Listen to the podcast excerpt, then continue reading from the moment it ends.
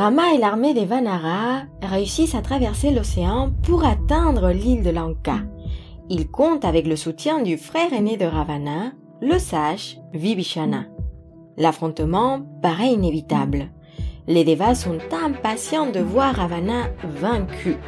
Le Rakshasa a dix têtes et vingt bras a semé la terreur dans les trois mondes. Si la guerre a lieu, ce sera une bataille contre l'obscurité et les ténèbres. Tous les espoirs reposent sur Rama. Sera-t-il capable de vaincre Ravana?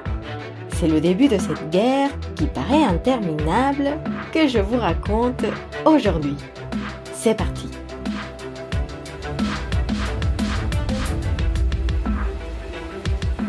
Face à la prouesse des singes, Ravana est perplexe. Jusqu'à présent, personne n'avait réussi un tel exploit. Maintenant, il fallait se préparer pour la bataille. Alors, il envoie deux de ses ministres espionner le camp des adversaires. Il veut connaître la taille de l'armée et leur stratégie. Heureusement, Vibhishana les reconnaît assez vite et les deux Rakshasas sont capturés rapidement. Et c'est là que Rama profite pour envoyer un message à Ravana. Il a une dernière opportunité pour libérer Sita, sinon il subira sa force et ce sera la fin pour son règne. Les Rakshasas informent Ravana. Les Vanaras sont grands comme des montagnes et puissants comme des éléphants. Un des messagers confirme qu'il s'agit des fils des Devas et des Gandharvas. Et on lui montre, on signale Hanuman, responsable du feu sur Lanka, et les Rakshasas pointent du doigt Rama qui brille comme l'or. À ses côtés se trouve Lakshmana, le frère de Rama. Il est impatient, intelligent et puissant. Puis on décrit Sugriva, le roi des singes. Ravana les observe tous attentivement, mais il estime que les messagers flattent un petit peu trop le camp adverse. Alors, il s'énerve contre ses ministres et les congédie brutalement. Je vous avais déjà dit que Ravana est un peu comme un joueur d'échecs. Avant de se lancer dans une bataille qui lui coûtera des ressources, il décide de jouer une dernière carte. Il demande à un sorcier, un maître de Maya, le pouvoir de l'illusion, de créer une fausse tête de Rama et de reproduire à la perfection l'arc du prince. Puis, il rend visite à Sita, qui attend toujours dans le verger d'Ashoka. Ravana parle tendrement. Il supplie à nouveau Sita d'accepter sa demande. Mais la princesse ne le regarde même pas et elle reste silencieuse. Ensuite, Ravana annonce que Rama est mort. Et comme Sita ne le croit pas, et on peut la comprendre, il demande à ses conseillers d'apporter la tête de Rama. Le visage de Sita perd sa couleur lorsqu'elle reconnaît le visage de son époux. Elle reconnaît également son arc et des larmes coulent sur son visage. Ravana tente une dernière fois. Si Rama est mort, comment peut-elle refuser? Mais Sita reste ferme elle préfère mourir que devenir la femme du Rakshasa. Le visage de Ravana se décompose, mais avant qu'il puisse répondre, un Rakshasa arrive en courant et transmet un message à Ravana. On entend le roi râler et il repart sans dire un mot. Sita est dévastée. Elle s'écroule et n'arrive plus à contrôler ses larmes. Heureusement, Sarama est là. Il s'agit d'une Rakshasi qui avait gardé Sita pendant tous ces mois et qui s'était liée d'amitié avec la princesse. Elle connaît bien les intrigues de Ravana et elle est persuadée qu'il s'agit d'une illusion. De plus, Ravana est pressé, ce qui est bien la preuve que la guerre n'a pas encore commencé. On entend alors des tambours de guerre sonner et Sita est rassurée. Sarama doit avoir raison. Elle pense alors à Rama, espérant qu'il sortira victorieux et qu'elle pourra revoir à nouveau son visage. Les armées se rapprochent, et au dernier moment, Malyavan, le grand-père de Ravana, tente de le dissuader de se battre. Il craint le pire pour son petit-fils et pour Lanka. Mais Ravana souhaite la guerre à tout prix. Surtout, il reste convaincu qu'il est invincible et que Rama ne représente pas une menace pour lui. Rama n'est qu'un mortel, après tout.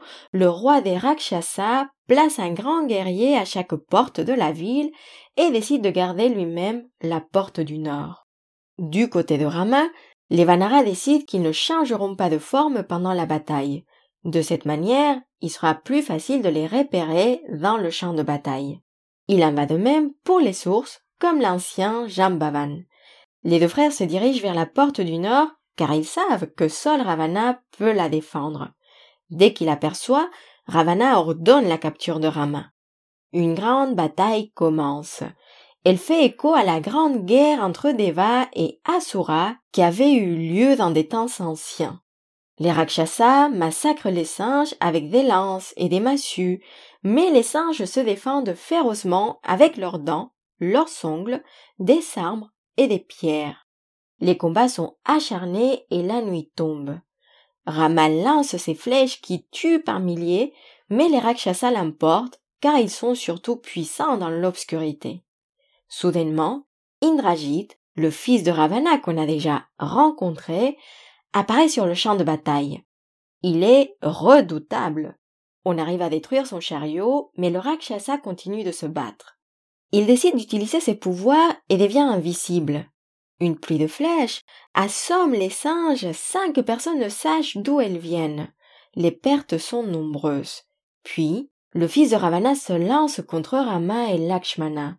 Pour eux, il utilise des flèches bien particulières qui peuvent devenir des serpents venimeux. Les serpents entourent d'abord le corps de Rama qui tombe sur le sol. Et, voyant son frère abattu, Lakshmana n'a plus de volonté de continuer et tombe à son tour victime des flèches d'Indrajit. Les princes frères gisent sur le sol. Ils respirent à peine. Les combats s'arrêtent un instant et les singes se rapprochent d'eux, remplis de chagrin. Indrajit repart victorieux, criant la mort de Rama et de Lakshmana. Il annonce à son père la nouvelle et Ravana se réjouit. Il savait qu'il était invincible. Le Rakshasa fait appeler Sita et on l'amène au champ de bataille. Et la princesse voit les deux corps allongés sur le sol qui ne bougent pas. Elle s'effondre et on entend son cri de douleur partout dans l'île de Lanka.